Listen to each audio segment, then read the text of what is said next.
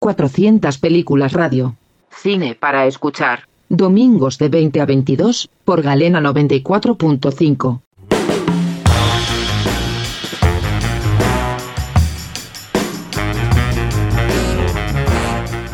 Estamos en 400 películas y el invitado del día de hoy es el señor Sergio Pángaro. ¿Cómo estás, Sergio? Muy bien. Me alegro Contento mucho. de que me llamen. No, muchas gracias por, por formar parte y, y aceptar la invitación. Quería Bueno. empezar consultándote por, viste que todos tenemos una, una forma diferente de, de- de ese primer acercamiento al cine. Eh, ¿Cuándo fue ese momento en donde vos dijiste, es acá? Em,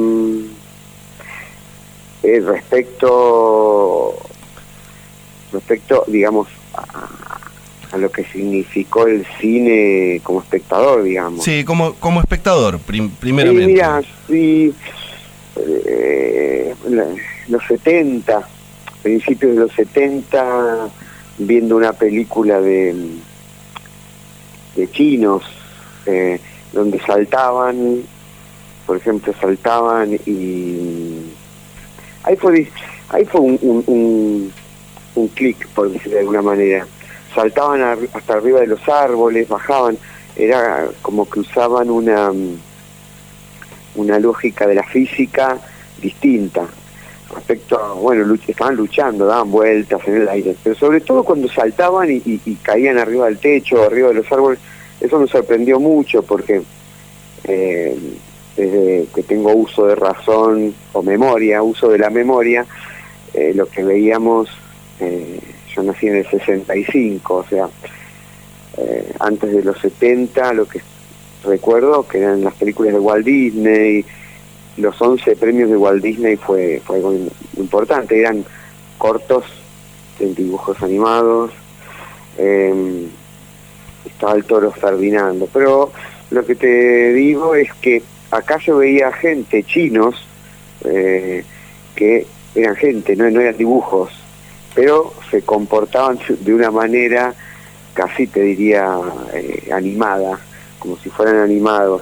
Y mm, así que bueno, esa cosa de irrealidad, si me agarras así por sorpresa con esta pregunta, te podría decir que eso me, me hizo un quiebre. Como que no solo los, los dibujos animados eran podían hacer cosas raras, que ya se veían también en la televisión, ¿viste? Tommy Jerry y, los dibujitos por lo general siempre eran se hacían de goma o, o- cambiaban el, el tiempo. Drupi aparecía de pronto en una en una habitación que suponía que no podía estar ahí porque había quedado unos kilómetros eh, kilómetros atrás.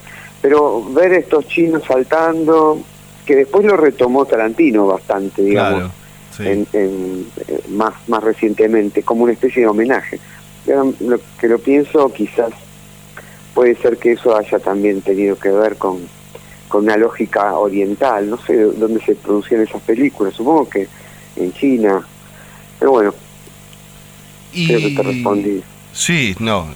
Espectacular que justo hayas asociado él esa sensación, viste, de, de- de decir el, la irrealidad de esas personas haciendo cosas que solo veías en dibujitos animados.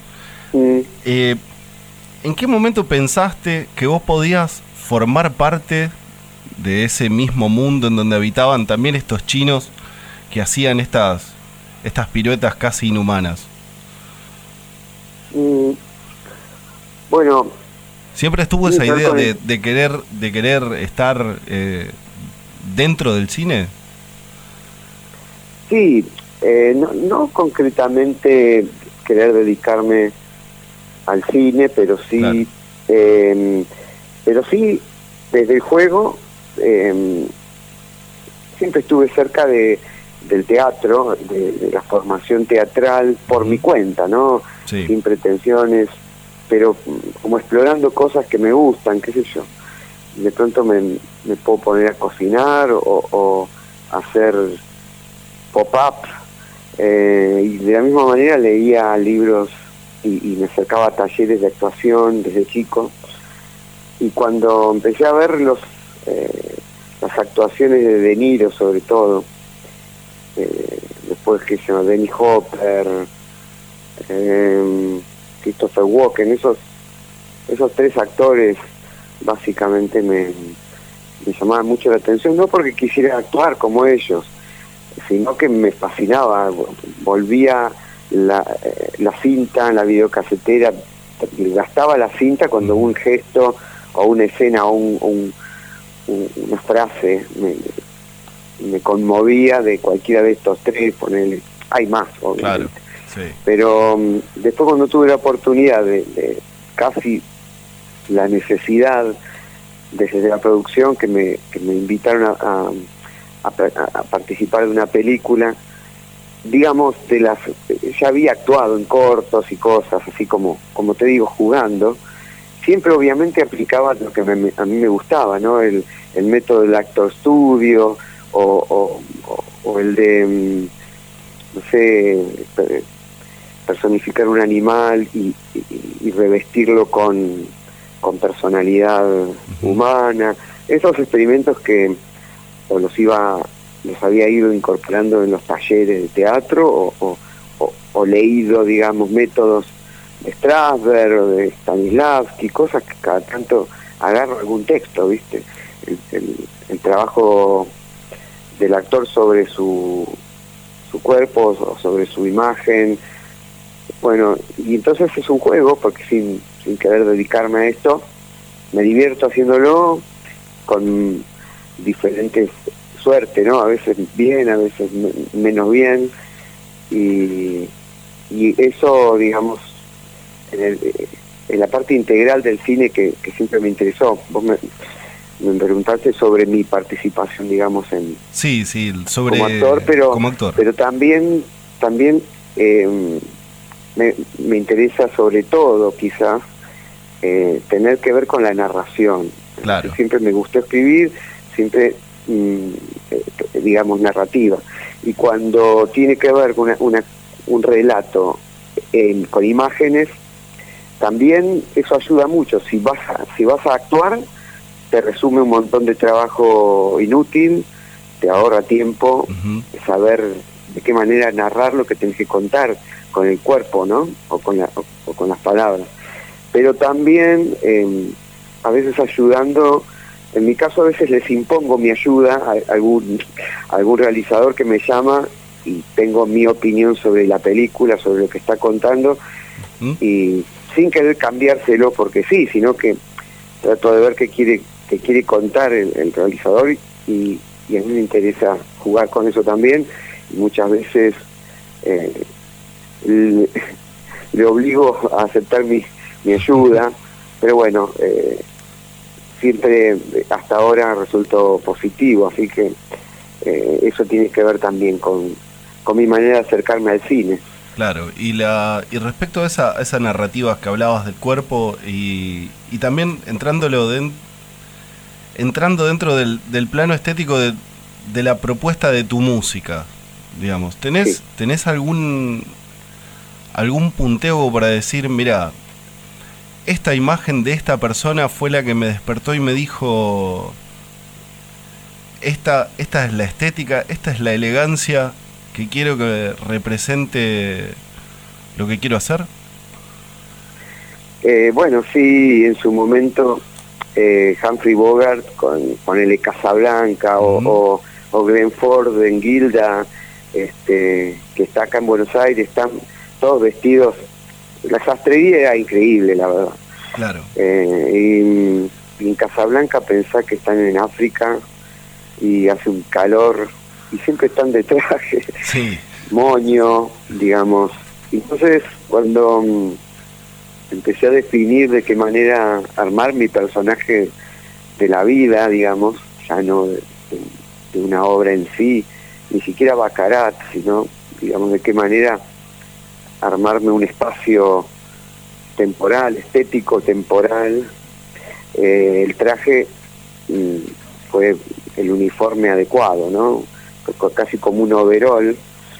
porque, mm, digamos, siempre, la mayoría del tiempo estoy en el escenario y, pasó a ser como eh, el espacio protagónico de mi vida, más allá de que pueda estar en, mi casa, pero siempre tengo como referencia el escenario y, y, en las películas, como bien vos señalás, siempre hay una, un, en esa época, ¿no? Entre los, paneles desde el principio del cine hasta los 70, ponele. Sí. Eh, y, concretamente hasta el 50, donde la elegancia podía, podía estar de bata, es más, me tuve que hacer de un par de batas para poder estar cómodo en mi casa, pero a la manera hollywoodense. Claro, eh, sí. Así que, bueno, creo que a eso te referías. Son referencias puntuales de Hollywood, sí. El, sí, me refería a esas, esas imágenes de, de, personas específicamente y ahora respecto también a esa estética, quería preguntarte sobre la cuestión sonora de esas, de esas estéticas, de esas películas y lo tuyo, porque mm, por momentos me recuerda a, a escuchar a Alex Baxter o, alguna de, esas, de esas movidas de, que se dieron en los 40 o en los 50 que también las asocio bastante con toda esa estética que me, que me estuviste contando recién. Sí, sí, cuando, cuando me empezaron mm, a, a, convocar para hacer música de películas, lo hacían mm, desde haber visto el proyecto Bacarat, que es muy muy cinematográfico, cinéfilo más que cinematográfico. Sí. Es decir, eh, eh, está plasmada nuestro amor por, por, por el cine y por los samples que tomábamos de algunas películas en el primer disco sobre todo. Eh, eh, es como una especie de banda de sonido y, entonces cuando me, convocaron obviamente yo traté de, musicalizarlo al estilo que a mí me gustaba y, que valoraba mucho, que es la, el soundtrack de los años 50, 40, 50 del cine, que tiene una raigambre de música clásica, académica, digamos, donde eh, funciona subliminalmente.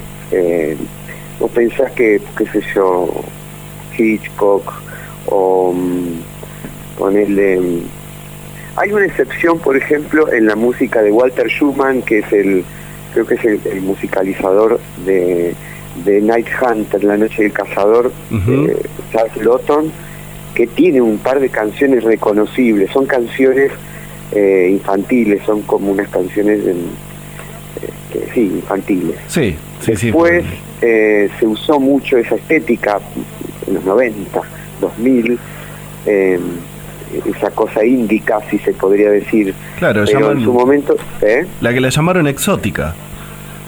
Eh, hay todo un movimiento. No, no, eh, ¿Cuál? No, no, me refiero a unas canciones. Ah, eso es eh, leitmotiv. Como unos Lalabi. Claro. Na, na, na, na,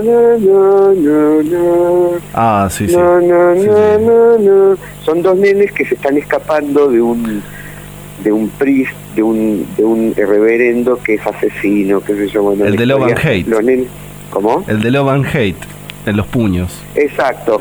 Robert Mitchum, Hace, hace, hace este personaje y los nenes se van escapando. En un momento están en una laguna solos porque eh, no tienen pues seguridad en tierra firme. Se escapan en bote.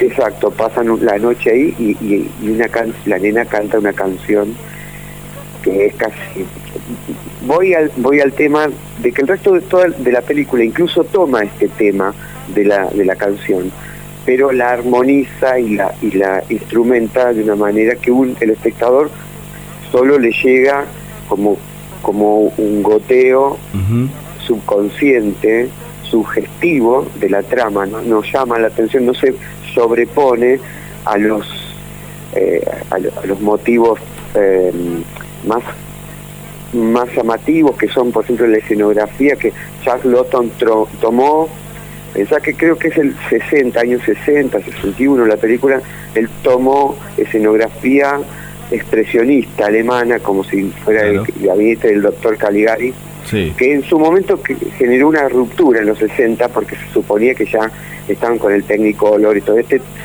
Charlotton filmó con escenografía plana, con unos paneles, con contraluces y, blanco y negro. Eh, y la música sí es clásica de lo que se venía haciendo entre los 40 y los 50, que es este, eh, no sé si Walter Schumann, pero eh, es de ese estilo, digamos, de organizan, organizan las, el soundtrack como música, como si fuera Wagner, ¿entendés? O sea, te, toma, te, te va presentando el tema, este u otro, y lo va entrecruzando con con, una especie de colchón, ah, como una atmósfera que va tiñendo la trama eh, y, la narración. Eso es lo que yo quise hacer cuando me llamó Sergio Vicio para hacer la película em, eh, Animalada. Sí. Y, la, y la, el opening, eh, la apertura de los títulos, por ejemplo, hice así. Nada más que no contaba con una orquesta, entonces lo hice con sintetizadores. y, pero no, sintes analog, o sea, con, unas eh, con unas cuerdas sustitutas. Traté de que tuviera la mayor similitud con orquesta clásica, con timbales y todo, ¿viste? Eh, con, la compu lo hice en su momento. Pero bueno, de esa manera, conduciendo el tema, que después iba a ser el tema, yo quise hacer eso, ¿no? Encontrar un tema principal de la película, que es, es una de las canciones que el personaje canta. Después se convirtió en una canción nuestra eh, de Bacarat, pero bueno, la compuse para la película y durante toda la película trato de mantener esa tensión y distensión desde las tensiones de la, de la armonía respecto al tema principal.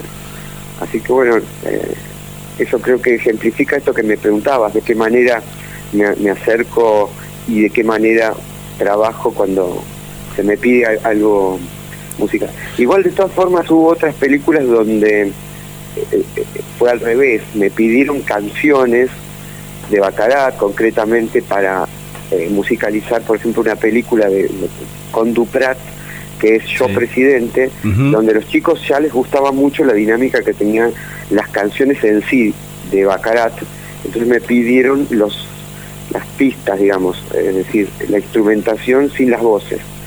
Entonces en algunos momentos las voces las la suplanté por instrumentos o violines o, trompetas o guitarras que, hagan las veces cuando era necesario que a las veces de la melodía principal, si no solamente a veces se necesitaba lo rítmico, eh, pero eh, lo que está bueno siempre experimentar también. Claro. Eh, después apareció un poco en el, en el Bacarat más posterior de, Hollywood apareció también un poco ese cine espagueti con, con las ideas de Ennio Morricone, ponele, o las de James Bond, eh, que son más...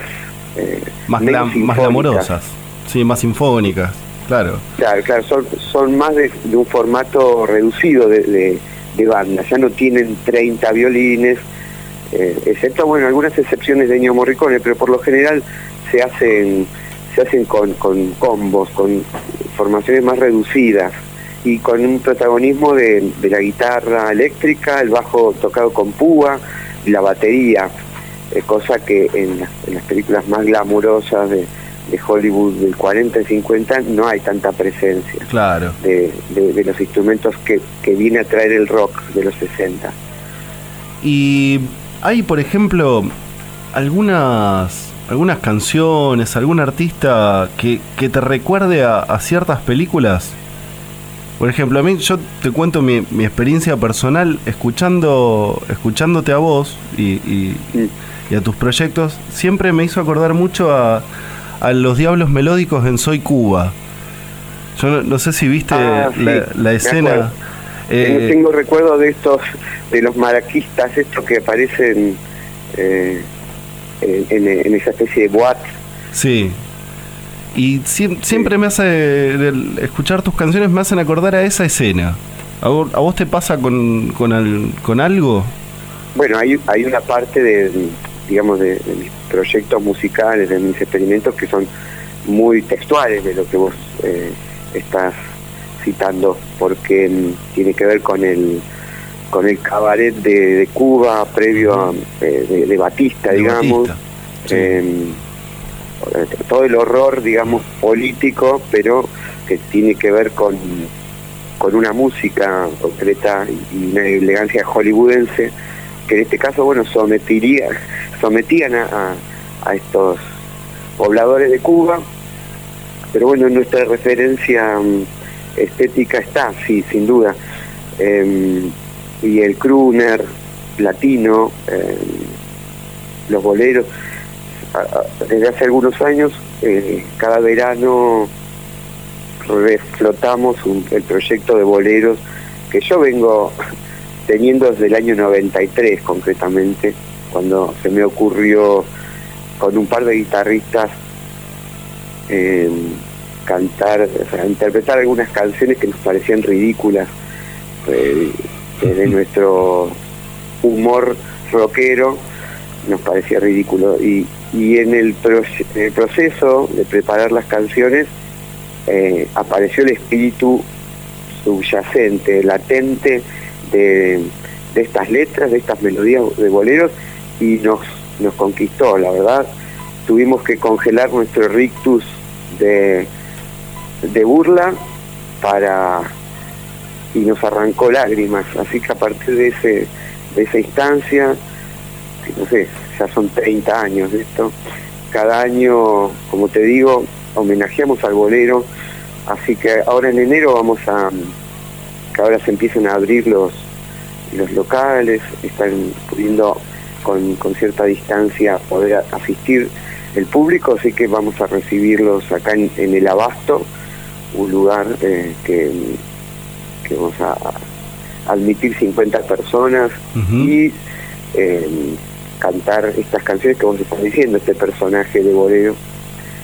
Eh, vamos a, volver a, a, interpretar estas grandes páginas históricas del, del repertorio del bolero universal. Claro.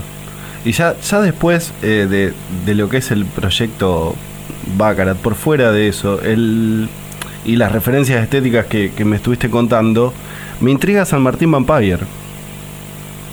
Sí, te iba a mencionar que estamos cerrando eh, eh, un disco sin, sin haberlo pretendido. Sí, vi que en plena pandemia aparecieron y, y fue, fue una alegría porque los escuchamos mucho de, de chicos nosotros.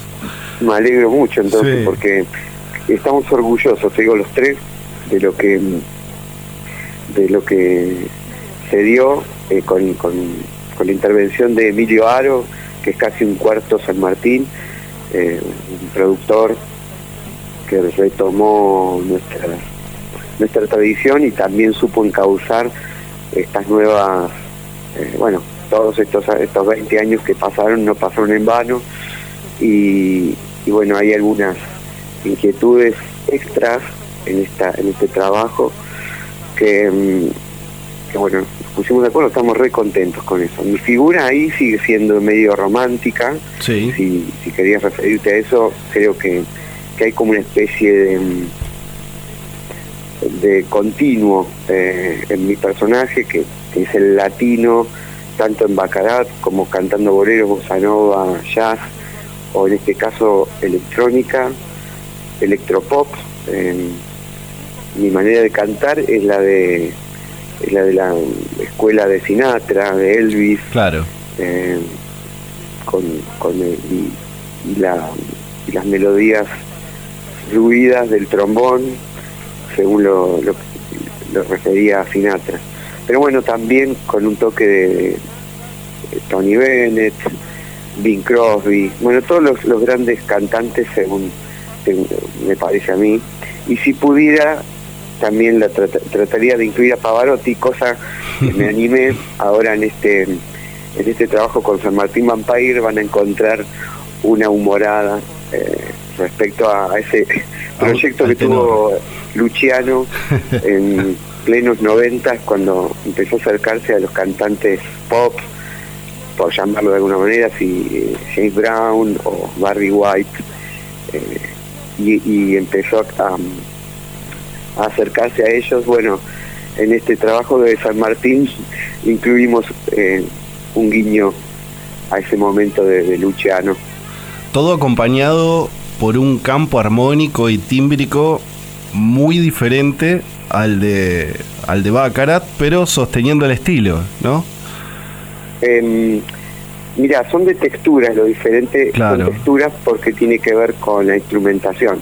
La armonía sigue siendo mi trabajo, la armonía de las canciones de San Martín Vampire van por mi cuenta y, y se organizan de otra manera, es decir, en lugar de un contrabajo hay un bajo secuenciado, pero las armonías concretamente, para hablar con propiedad, son trabajos de, de, voces y, de voces y conducción de voces y de inversión de bajos y progresiones armónicas que, mm, que siguen siendo investigadas.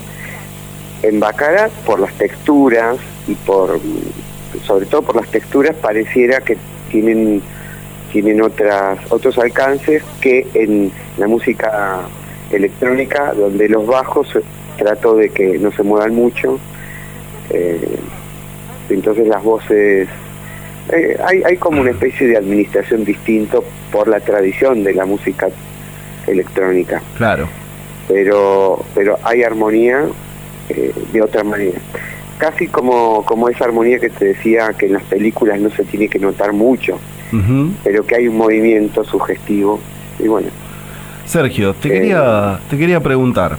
Eh, capaz es, es, demasiado lanzado, pero para preguntarlo así rápido, pero si tuvieses que recomendar películas en base a su música, a alguien que te que quiera que quiera saber, mm. en base a tus gustos, ¿no? O que te hayan llegado. Sí, bueno, em, una típica es la de que creo que es la misión sí. una, una eh, de sonido de Ennio Morricone. Después eh, está esta que te mencionaba, que para mí es una obra de arte, eh, La Noche del Cazador.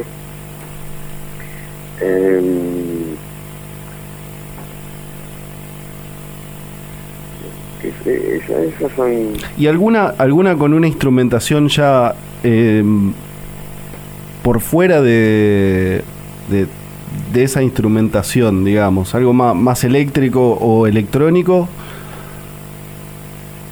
Mira, a mí sobre todo la música que me llama mucho la atención, que me parece más contundente incluso, en relación con la imagen, son las de las series. Sí. Qué sé yo, Batman, El Hombre Araña, Tarzán, son todas series de los 60, 70, cuyas piezas son magistrales. Eh, la Pantera Rosa, eh, tienen esa... Eh, están obligados a captar la atención del espectador que está dando vueltas por la casa y cuando aparecía esa esa e, ese llamado que duraba no sé 30 segundos era funcionaba como convocatoria delante del, tubo catódico. Eh, así que para mí son, son obras magistrales porque están hechas con, con orquestas. Incluso también la de los la de Warner. Em, claro. Hay un el, compositor este em, eh, ay no me acuerdo ahora, pero bueno, de las este, los trabajos de, de animación de la Warner. Y no no, no, eh, Esquivel no era. Esquivel estaba con los supersónicos. No, eh, no, no. Esquivel es más experimental. Tiene más, eh, este es un. Ah, bueno, no me acuerdo. Es un genio el tipo. Tocaba también como Esquivel con, con orquestas y, los obligaba a hacer cosas ridículas. en este caso, porque tenía que acompañar a, a los movimientos ridículos de, de los dibujitos. Eh, y con efectos de efectos este, de sonido, todo analógico. Claro. Eh, Esquivel es un gran, es un gran soundtrack. No sé si no he tenido la oportunidad de escucharlo en alguna película, pero uno escucha su, su música y se, se arma en la cabeza, se arma una película. Sí, porque sí, es, tremendo, También otro que vos mencionaste, eh, Les Baxter, es un genio, es un genio de, la instrumentación también, porque usa mucho, eh, muchas categorías de, música clásica, de música académica, con sonidos exóticos, ¿no? Eh, percusivos, o, de la posguerra, ¿no? Porque en ese momento Norteamérica, Estados Unidos estaba eh, muy estresado, entonces necesitaba relajarse mentalmente. No podían viajar concretamente, a pesar de que Panam hacía todo lo posible para llevar a los americanos por, por Hawái y, destinos exóticos, pero la verdad que estaban muy paranoicos, porque acababan de tirar una bomba atómica o dos. Entonces sabían que no eran muy, muy queridos en el mundo. Entonces, desde su living tenían que viajar eh, a destinos de, relax como Hawái. Entonces, armaban una música que realmente eh, es para el living. vos claro. pones el, pones el winco, te tirás en la alfombra y viajás durante 30 minutos que dura el vinilo y la verdad que lo lograron bastante bien. Sí, a mí me recuerdan mucho, es como estar comiendo una barbacoa al lado de, viste, esos búnkeres antinucleares que construían abajo de la tierra. Viste, la, familia comiendo ahí al lado de eso. siempre me recuerda a esa imagen. Sí, hay, hay un escritor que va muy en consonancia con esta imagen que tenés, que es John Cheever, que se dedica a, a relatar esta, esta especie de de angustia, de alienación que vivió el, el, veterano de las guerras y tomando un cóctel muy elegante pero que te, emborracha claro. Eh, totalmente borrachos, eh, decadentes, con casas prolijas y como decís al lado de un, de un refugio atómico. Sí, bajo los suburbios estaba el miedo, ¿no? En esos, en esos agujeros. Bueno, Sergio Pángaro ha estado con nosotros. Muchas gracias, Sergio, por, gracias a vos, Luis, la invitación. Eh, por esta conversación. Y, bueno, esperemos que nos veamos pronto, eh, tanto sea para, para charlar o, o para tomar unos tragos. Ojalá que así sea, mira. Bueno, hasta luego. Un abrazo. Chao, un abrazo. Sergio Pángaro en 400 películas. Ya venimos.